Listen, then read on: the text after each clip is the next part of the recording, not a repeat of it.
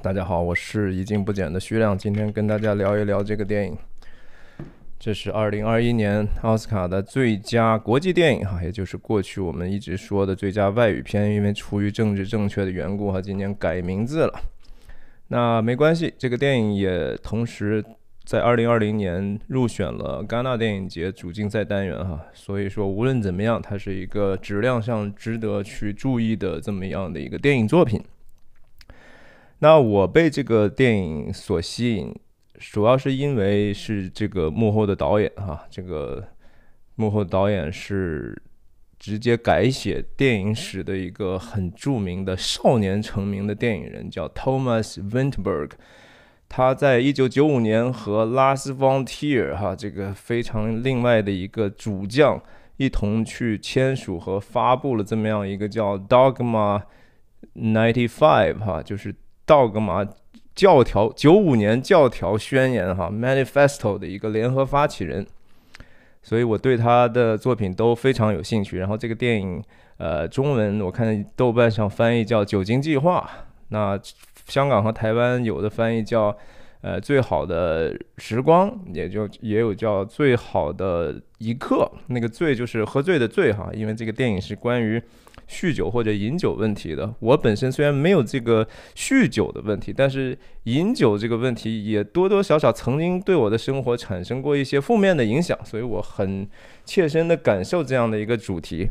呃，另外，影片也探讨了很多关于焦虑啊、中年中年危机啊、中年危机，然后家庭责任啦、男人之间的友情啦、爱与死啦、生命的意义啊，这些事情都是。都我觉得进行了比较扎实的一个讨论。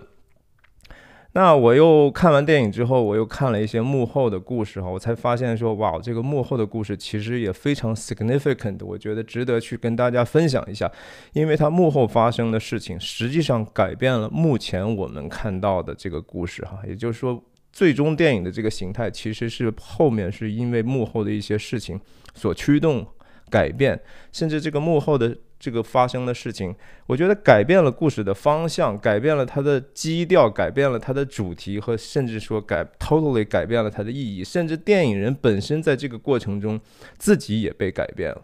所以这就是我觉得这个事情为什么特别值得分享的。我会谈一些这个电影给大家做一个介绍，因为我知道可能不是所有的人都有时间去看这个电影哈。但是，然后我也会跟着去讲一讲这个幕后为什么这个故事是如此的特别。然后我在最后分享分享这个电影人，也就这个导演本身的一些经历，我觉得呃值得再去再去回顾一下。另外，最后分享一下就是关于焦虑本身哈，这是影片我觉得非常非常重要的一个主题。那先跟大家简单的交代一下这个影片的故事哈。这影片一开始哈，就是用了一段，就是叫他呃一个丹麦的一个神学家哈，也是哲学家，存在主义的鼻祖哈，呃叫 Soren 呃 Kierkegaard，Kierkegaard，就是中文一般翻译叫克尔郭凯尔这么绕口的名字哈，我一一直都不喜欢这个翻译的名字，我觉得另一个翻译的名字叫齐克果可能更贴近一点。他用引用了这个人的。两句话哈，其实翻译成中文就是：什么是青春？一场梦。什么是爱？是就是这场梦的内容。为什么他要以这样的一句话开始呢？我后面会慢慢提到哈。这个电影呢，主主主角就是一个中年男子哈，叫 Martin 哈，然后他是在学校里头教历史的，他呢，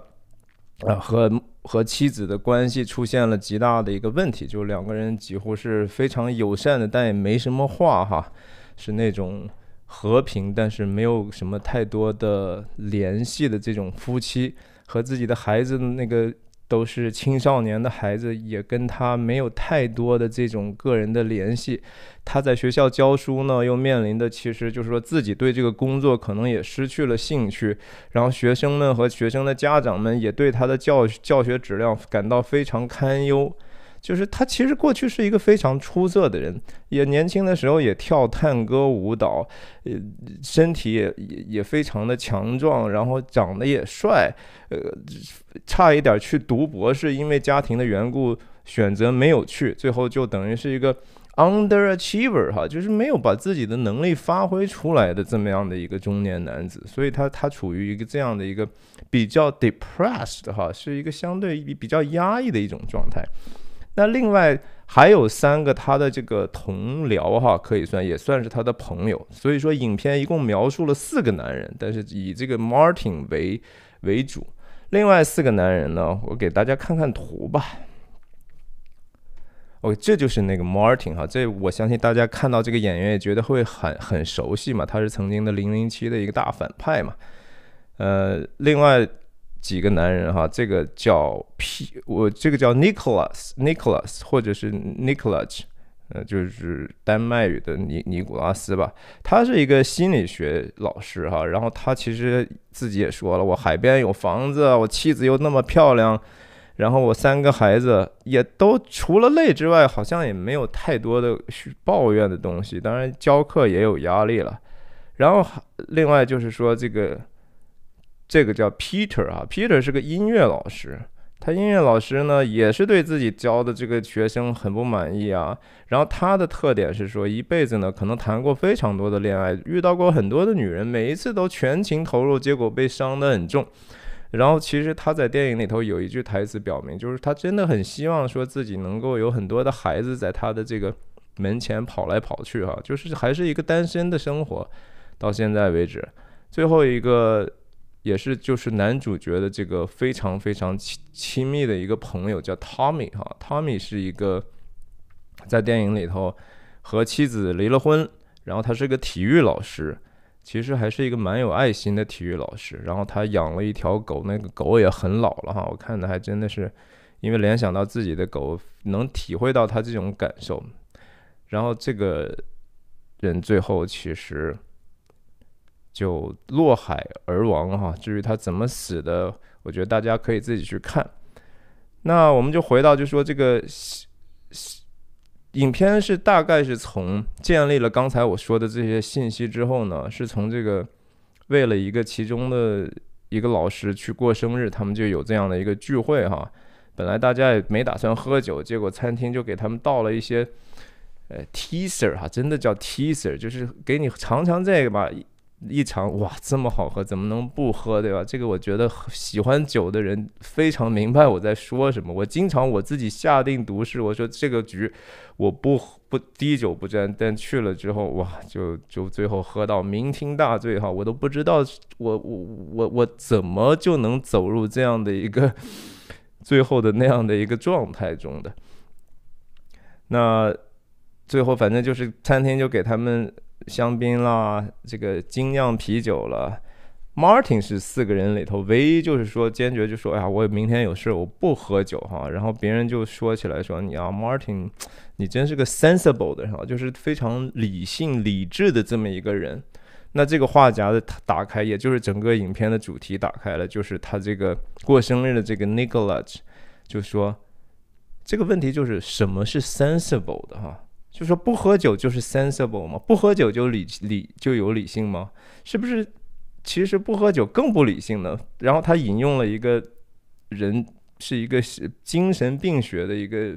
学者哈说过说过一句话，就是说人生下来呢，血液里头就缺了百分之零点零五的酒精哈。如果说人体有这样的一个东西，人就持续能够是一个非常放松的状态，非常好，非常有创造力，非常 musical 的一个种状态哈。人人都希望有这样的一种活在一个愉悦的、没有压力的这样的一个又又非常有创造力的一个状态之下。然后他们就是整个影片，这就是这个 premise 哈，就是说故事的前提就是他们要做一场实验哈，就是我们真的把每一天按按照这个百分之零点五的酒精含量去喝，我们看看我们的生活会不会变好。那一开始成成果卓越哈，非常的明显。这个男主人公那么一个几乎是非常失败的一种状态，一下子就变得让学生非常非常的喜爱他。然后甚至说他对妻子的关爱程度也能更加多一点，他更有自信了等等的，呃，但是当然就是说最后我们也可以想象到，就是他们在不停的提高这个 这个他们的摄入量啊，从百分之零点零五到百分之零点一，最后零点五，最后可能到零点八、零点九的这样的一个一个状态，就是因为到最后他们是定期会去检查一下自己喝酒的这个对自己 social life 啊这种社会生活或者说职业的这种绩效的这种影响，一直都是。看起来开始是往上，到后面当然就会出现灾难性的后果。我相信我就不展开说了，大家可以想象到，就最后的其实是非常非常糟糕的。呃，对不起啊，但就是说说到这个问题，就是我确实感觉到，就是科学实际上没有办法去我们人去研究自己是如何去堕落的哈，呃，如如何去主观的去是。去走向一种失败的倾向的哈，就是因为就是说我们人是你既是主体又是客体，你的 perspective、你的视角和观察的这个，甚至你的标准，其实都在自己都都在不停的变化当中。你怎么能够去自己观察自己呢？然后你去观察别人呢，其实也非常的有限哈。就这就是说人文学科非常的一个困境，你不可能说明知。知道这个东西可能会有风险，让人去做这样的实验，你只能去，大部分时候只能去去做一个调查哈。然后你像一些特别敏感的一些领域，比如说曾经斯坦福做过一个叫斯坦福实验嘛，对吧？就是看人在这个有 authority 的情况下，能够控制别人的情况下，人会变成什么样？最后就非常的危险，不得不叫停嘛。这就是，呃，终归人的这种关于自身的实验哈，永远是。得非常非常谨慎的吧，所以最终人其实也没有办法去去去预知自己的行为会怎样，也没办法研究出来一个结果。我觉得这个电影可能就是大概就是这样的一个表面上的意思。但是这个电影好就好在，就是说这样的一个听起来非常普通的一种前提条件哈，它是因为导演的这种手法和和他的风格。它极有现实感，它是非常有说服力的。就是它慢慢的整个故事推进是极其可信的，任何一个一个状态的变化，你都觉得说不会让你觉得太娱乐化，你知道吗？然后最后，当然刚才讲到这个 Tommy 就落海而死了哈，然后。Tommy 死了之后，当然对三个人，三个人也本来因为喝酒已经到达了很不好的状态。他们在这个葬礼之后呢，又重新团聚，然后各自也都在进行一些生活态度上的一些调整。在这个，然后当时也恰逢的这个就是说，呃，学生们这个毕业狂欢哈，到最后那个场景就是一个毕业狂欢的一个场景。呃，他们三个老师就在酒后又继续加入年轻人们的这样的一种狂欢。最后的一一个镜头其实是非常非常有有特点的哈，他他结束时的时候是这个男主角在这个码头上，在酒后酒精影响下终于放飞自己哈，跳了一段舞。哎，这段舞其实我挺建议大家去网上看能不能搜到去看一下的哈，就是。呃，是我觉得可能能排在影史上这种舞蹈场面里头的比较出名的一一个场景。然后他最后纵身一跃，哈，就是跳到跳到水里头去。然后影片就定格在这儿，哈，最后是一个定格的一个手法。这个定格呢，确实就很让人能够想到联想到，就是说法国的非常呃新浪潮的著名的一个。呃，导演特吕弗哈，特吕弗有一个电影叫《四百下》或者叫《四百击》吧，four four hundred blows。那最后一幕就是说，小孩在逃离监狱的时候，逃离了监狱，是一个长镜头，跑过很多很多的地方，最后跑到一个海边，然后镜头又变焦上去，我们看到这个小孩眼睛直接看到望向镜头，然后就定格在那儿，是一个小孩凝望镜头的一个定格。这个就非常有名的一个定格结尾哈，就是说我们不知道他他他他这个信息是一个模糊、暧昧不清的，你不知道这个小孩是因为重新被抓到了呢，还是他真正获得自由之后的一种彷徨哈，就是呃非常有名。其实这个这个电影里头这一月也是这样的哈，他到底是因为就是说呃是得到了一种自由呢？还是是是是，然后还是说最后还是会狠狠的摔摔下去哈，就是说坠落呢，是一个起飞呢，还是一个摔倒呢哈？我就觉得说这个东西要提一提它的这个幕后的故事了。但这个幕后的故事哈，其实说起来是一个是一个悲剧吧，就是说这个影片的一开始的这个剧本很早就有一个成型的剧本，是关于这个。丹麦的年轻人喝酒，或者说甚至这个酒对酒文化对这个社会有一些积极的影响的这样的一个方向的一个故事。这个导演 Thomas Vanberg，我们就叫他 Thomas 吧，或者 Tom。Tom 的这个女儿叫有个女儿叫 Ida 还是 Ida？Ida 吧，我们叫她，就一直很喜欢这个故事，然后就催着他爸拍，说：“老爸，你就把这个拍了吧，这个这个这个非常非常真实。”他觉得。那电影里头，我们看到，就是说电影的开头和结尾也都是以年轻人的这种，一开始是年轻人在在湖边哈，就是说喝了啤酒之后，在绕着湖跑，看谁能不吐，反正就是年轻人的一种很 silly 的一种游戏啊，也也挺可爱的，就是大家都年轻过嘛，呃，这然后最后搞的也是，呃，大家喝醉了，然后跑到 地铁上去大闹。虽然也挺出格吧，但是年轻人犯错，大家也能原谅。结尾的时候，年轻人毕业也是在喝香槟啊、狂欢啊、party 啊、音乐啊，很嗨很嗨的音乐哈。音乐那首歌也也也真的是挺好听的，大家有时间真的可以自己去看一下。然后影片里头也有一段，这个历史老师，这个男主角在在课上就讲，就是说。你看看，呃，我我给你们举几个例子哈，让这样的领袖当，让这样的人当领袖，你们是你们会会选谁？他啊说，比如说这个酒鬼天天喝酒，喝酒喝到最晚上几点钟什么的，然后脾气特别不好。另外这个也是喝酒喝酒喝酒，然后另外一个就特别特别的呃。对女士也有礼貌，然后从来滴酒不沾。你们选谁？大家说啊，我选，当然选那个最后一个了。对，最后一个就是希特勒嘛。这就是这个影片本来想往那个方向去走，就是说，其实酒它原来的 argument 或者是论点哈，就是说，其实有一点点酒精，其实对人对社会可能都是有好处的。这是原来影片发力的这样的一个 试图的企图心，但是这个电影开拍到第四天的时候呢，Tom 的这个女儿哈，当时在路上，对面的一个高速行驶的车就出来一个酒瓶子打打打到这个 Tom 的这个女孩子，当时她在路上也是开的车，就击打到她的头部，然后这个 Tom 的女儿就死了，就就就去世了。而且这个女儿，她女儿本是本来是要担纲在影片里头，就是这个男主角的一个女儿的角色呢。那这个事情当然就是给了谁，这简直是一个天大天大的打击哈！这个很你可以想象，就是当时 Tom 就没有办法继续工作了，那他就让他的这个。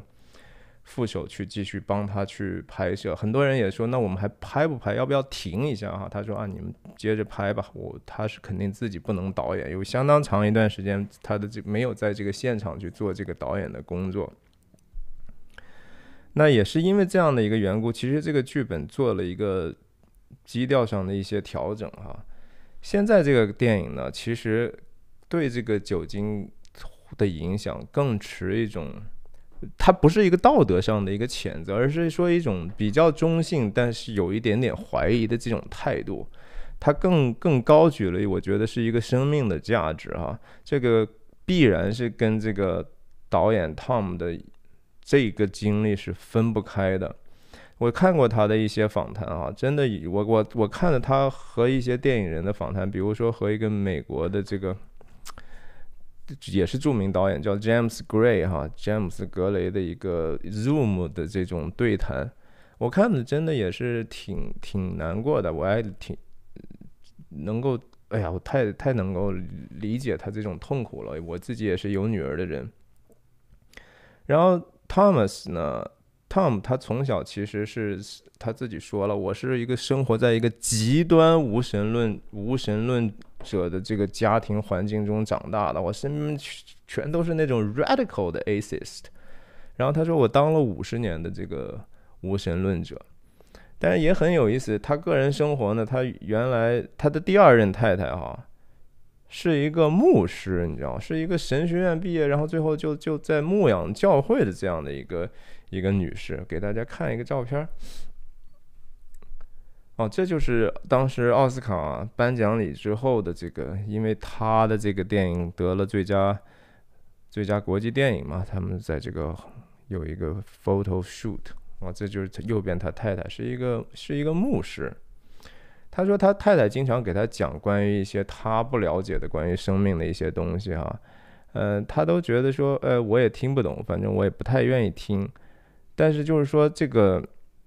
他现在他更愿意相信自己不是一个无神论者，他不，他说我还不明白这个这个到底应该相信什么，但是他不愿意相信这个东西是世界就是这样的一下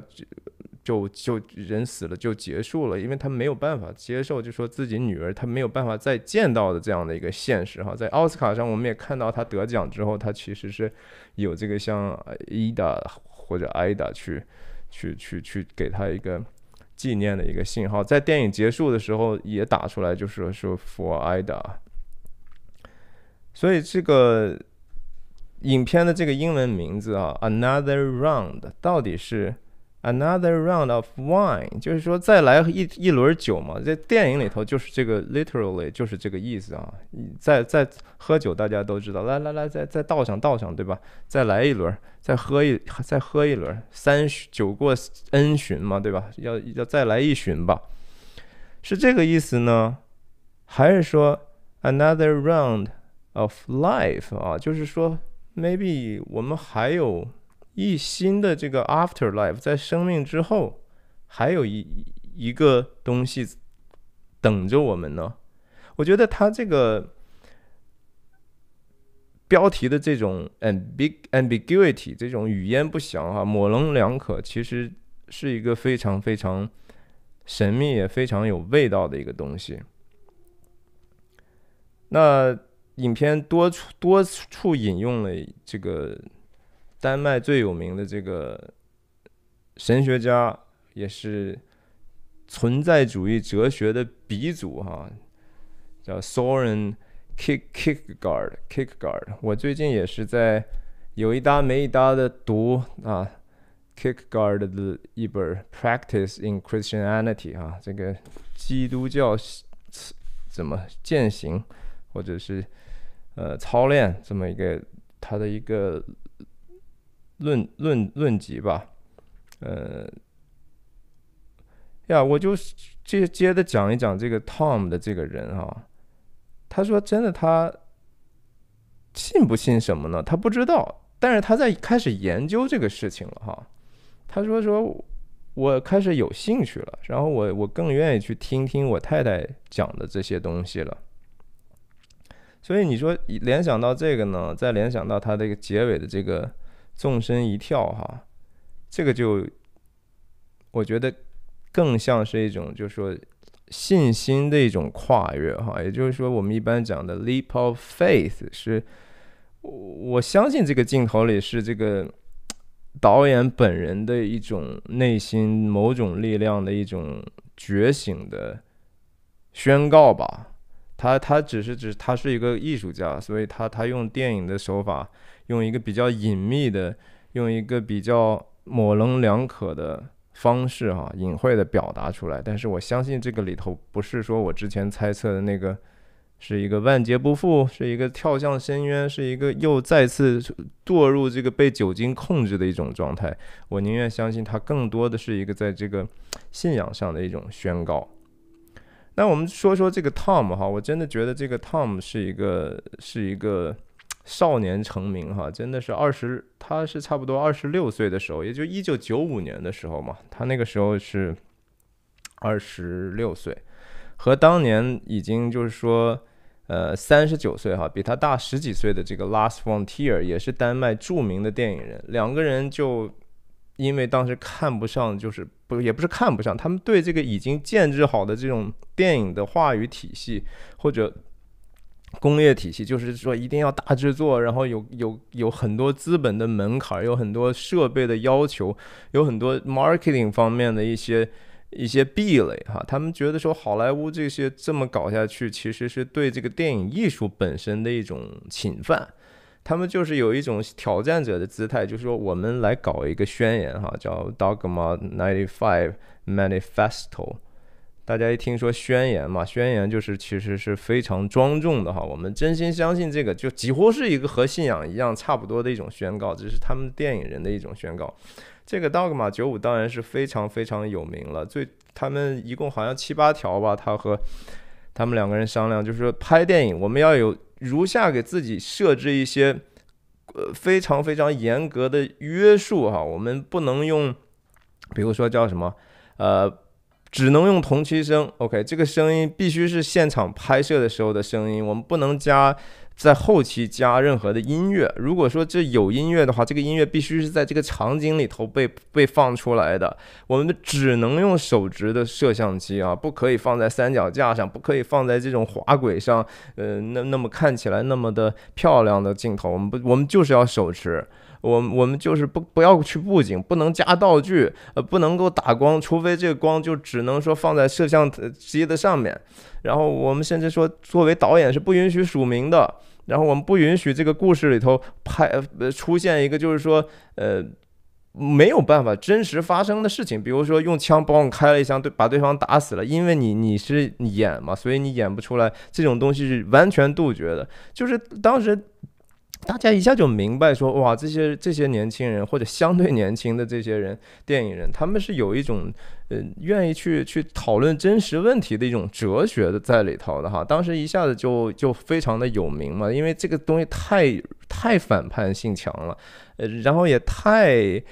给自己加的约束太大了，所以一下子就出来了。那。他们做的事情真的是说是一种对抗建制的一种，呃，年轻人应该做的事情啊。他们自己也觉得说，他们设立这些规则是想办法让让这个自己的这个电影人的这种赤诚之心进一步的，呃，坦更坦诚一些吧。然后净化这样的一个电影的艺术，然后和这个所谓的平庸的这个。呃，乏味的这些工业的东西、商业的东西，在进行一些思想观念上的一些斗争哈。但是其实这个事情后来就显出来，它虚无的，或者说任何乌托邦的这种想法哈，必然会会会逐渐消退的这样的一个，也许是来自现实世界的约束，也许就是人性本身的这种。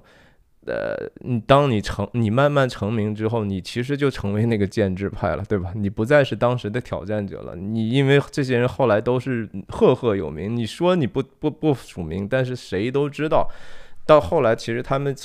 这么说吧，他们从一开始其实就没有完全严格的去遵守这样他们自己所设置的这些教条。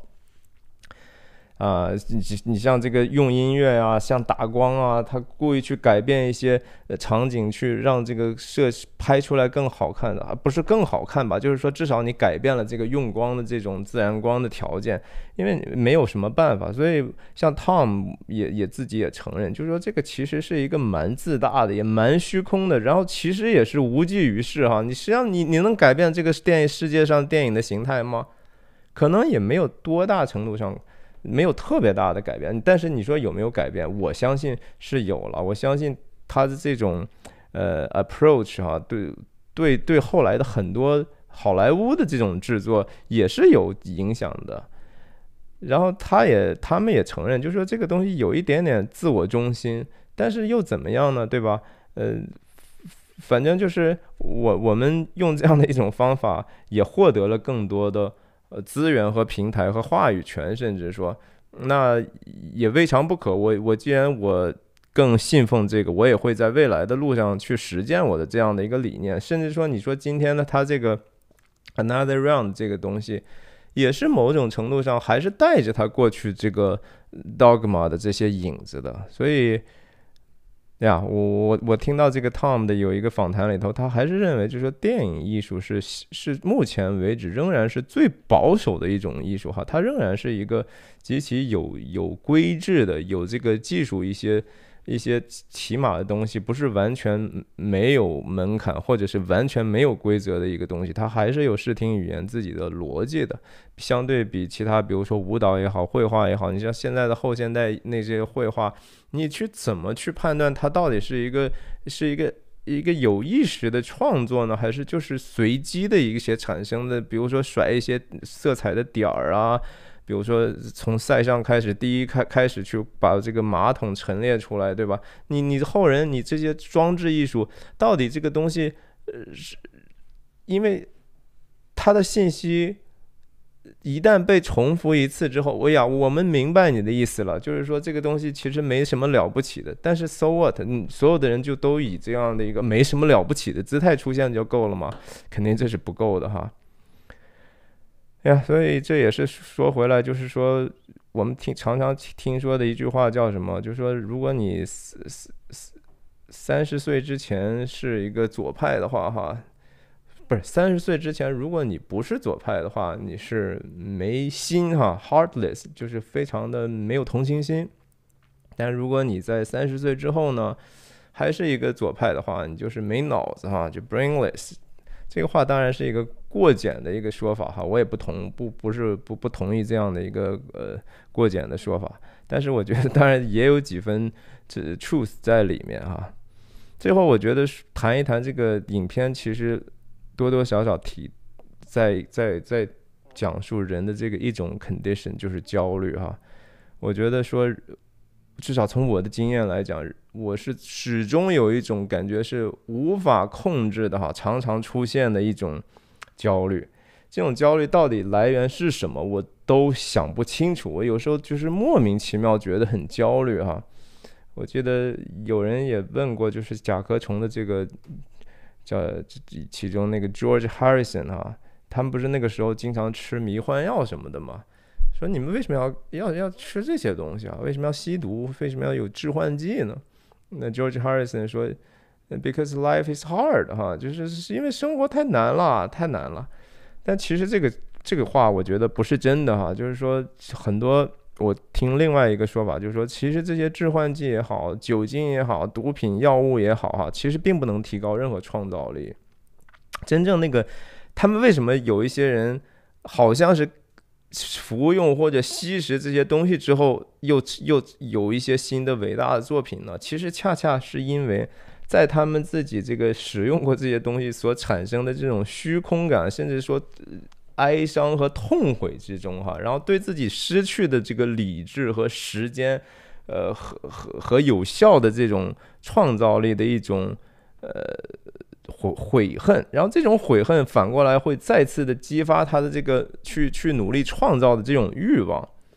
所以，again，就是说这个 Kierkegaard 哈，奇克果或者是克尔郭凯尔这个这个哲学家。他就是有句话说，他说，anxiety is the dizziness of freedom，哈，就是说，是是是人在这个自由中的一种眩晕，你知道就是焦虑是自由所带给人的一种眩晕感。这个话其实挺挺挺有意思的啊，我相信可以很多人专门写这句话就能写好几本书，甚至说一一辈子吃这个都是有可能的。那些教授们啊，是大学里头的人。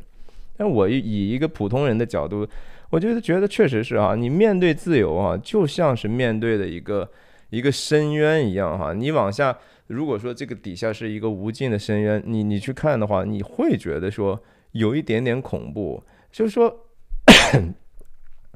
我们总是在评估，就是说，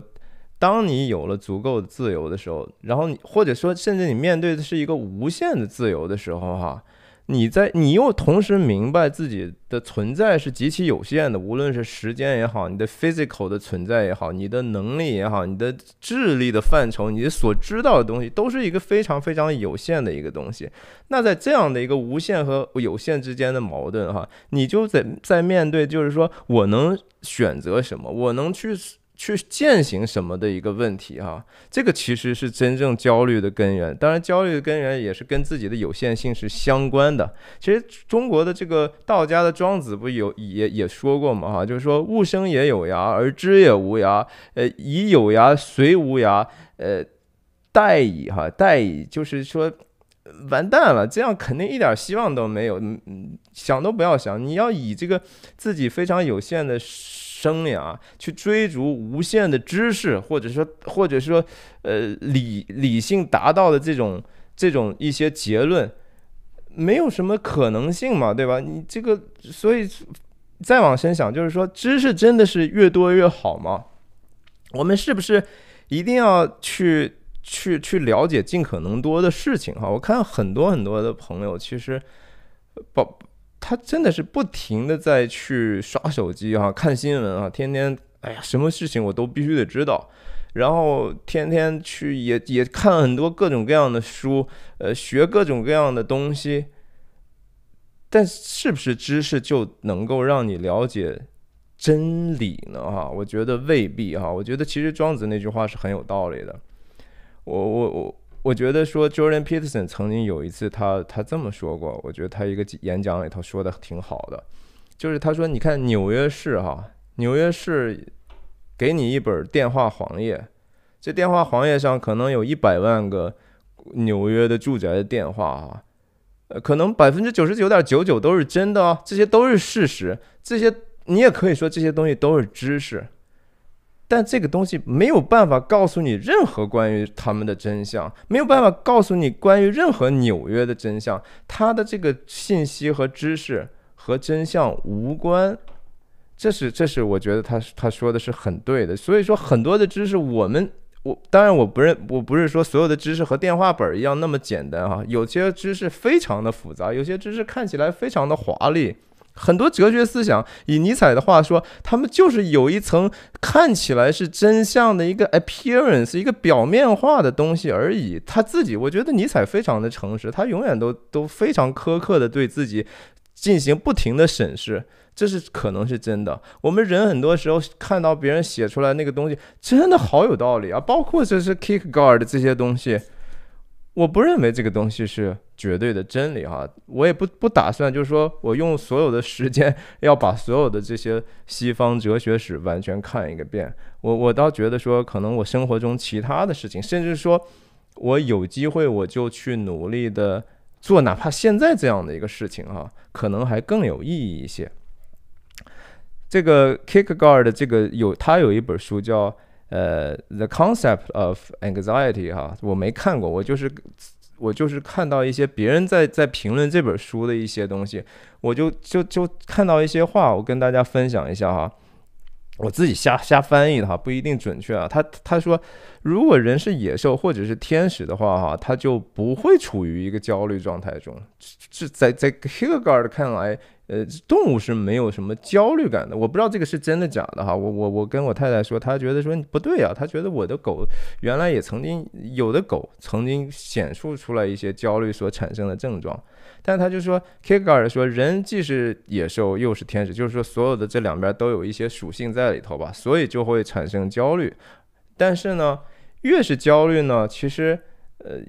也是对的哈，也是好的，甚至看起来就是说，你焦虑越大，你很很可能你能实现到的实现的东西也越多，这是他的理论了。然后他还有一本书讲了一段话，就是说他觉得在医生看来，没有任何活人是完全健康的哈。以此同同样的推理的话，呃，任何人的心理哈也不可能永远都是没有完完全没有不安宁或者愤怒或者苦涩或者不和谐感，而是说始终有一种出于对未知的以及不可知的，或者说我们主观上不愿意去知道的一些东西的焦虑。这种焦虑感是可能是对存在本身的这种焦虑感，就是我们既然作为一个 being 哈，我们对我们的这个 becoming，我们未来的这个东西是什么，始终存在一个无法解释也无法逃避的这样的一个焦虑感。那我我觉得电影里头也也是也是挺有意思的，他他用了一个学生，我给大家看一下，他这个学生是一个始终是。要一就对自己过去有过失败考考考考试失败，然后不达标的这样的一个焦虑，然后焦虑到一度就是他没有办法正常的去继续去去完成他自己的学业。那幸好这个老师一直在鼓励他啊，他的他要在这个高中答辩心理学课程的时候，就是关于这个焦虑的东西。然后他说，他在他在答辩的时候说啊，这个 kick gard 奇克给我说了，人就是精神和肉体的一种结合产生的一种合成的东西。然后呃，他他他这个对焦虑的这个概念呢，其实就是展示了说人这个认知上如何去看待自己的这个失败哈，如何去对付和看待自己的失败。然后他说，人只有说接受了这个自己。是可以犯错，而且会失败的这样的一个前提，人才有可能去更好的去热爱自己的生命，然后去去爱别人。然后，Kickguard 也说了，说了解焦虑是一场探险哈，他说，就说这是每个人必须得去去学习和面对的，然后学会如何正确看待焦虑，其实是他认为是人生当中最重要的一个问题之一啊。我我我我还看到另外一种说法，就是说人其实是一直处于在两极中徘徊的哈，要么就是说一种比较接近于抑郁，但没有那么严重哈，就是被压抑的状态。这个电影里头的这个这个主男主角就是这样，他一开始几乎就是对什么东西都觉得没什么办法哈，呃，非常的消极，然后跟家里的关系也搞不好，但是呢。当你人在这个慢慢自己想做什么的时候啊，有了一些愿景或者是说目标的时候呢，又会产生一些焦虑，就是从一个 depression 的状态又变到一个可能相对比较 anxious 的状态。所以，这酒精是不是答案呢？这是这个电影里头其实是证明哈，就是酒精肯定不是这样的一个答案。那在电影里头，最后其实是经过所有的这些。试错哈，试错之后，他们发现就是，呃，也许还是不如说正面的去去直面这些问题。你有什么问题，你就想办法去去去解决它，或者谈论它，或者去跟别人去想办法呃协商哈。你看这个镜头，这已经非常接近影片的结尾的时候。呃，我相信不是不是说随意的。那最后那个背景是一个这个柱子上的一个狮子啊，这他也昂着头开始走向这个码头，准备去参加年轻人们的这样的一个庆祝。就是他重新找回到一种生命的一种勃发的一种感觉，因为这时候他也是他太太和他又可能存在一个和好的机会的时候。呀，所以就说从抑郁到这个焦虑呢，其实我倒觉得说抑郁。更可怕一点哈，抑郁是说你没有办法去做什么事情，是是，你你就说不完全是不愿意，也不能去做一个事情哈。那焦虑是说你还是有这样跃跃欲试要做这个事情的这个欲望，只是你对这个不确定性和对自己的这种有限的这种一种恐慌。那不管怎么样，我觉得说焦虑至少你还有机会去自己的成长哈。但是我觉得。只是说压抑自己的这样的一个东西，就原地踏步，或者是说甚至有一些退化。所以我倒想到最后，我就想分享的是说，圣经上这是跟这个酒精对人的控制有关。我也曾经一度是说，呃，首先我抽过烟哈，我抽过很长很长时间的烟，我抽到最后我真的是不想抽，我我只是不得不抽，你知道吗？就是。哎，一会儿又又觉得好像缺点什么东西，你就去抽。一抽烟，第一口呢，你就觉得我不享受这个东西，我就成为一个这个东西的一种一种被它辖制的一种奴隶哈。我我记得，呃，圣经上哥林多前书保罗说什么？他说：“凡事我都可做，但并非都有益处哈。凡事我都可行，但并非事事都造就人。”这个事情是，我觉得这个话说的是。真的是对的，我当时我就是没有不抽烟的自由。我记得有一个当时有一个长辈跟我讲，他知道我抽烟，他说：“你看，我就有抽烟自由。我现在想抽烟，我拿起来我我可以抽。但你有没有说一天不抽烟的自由？我没有，真的没有。所以保罗这个话就是说，真的你是没有什么事情是是干脆就是说好像。”不要去做，不能去做。人，你有自由意志，你你想做什么可以做什么。但是你做了这个事情，是不是能够给自己提到好处？其实蛮简单的一个道理哈。我觉得说自自律即自由哈，这个话。这么长时间被各种健身的人说也好我记得那个时候我们去封城二零二零年有这样的一个 covid 的时候大家说我们得自律一点你才能提早的有自由对吧？你你要想办法去去去和别人保持距离甚至说自己尽可能减少传播的机会啊呃去去去去戴口罩等等不管是是不是有效哈这是另外一回事儿。但是大家都能自律的话我们就能更早的得自由对个体来说也是一样的。所以说 呀今天 我就分享到这儿。嗯谢谢大家。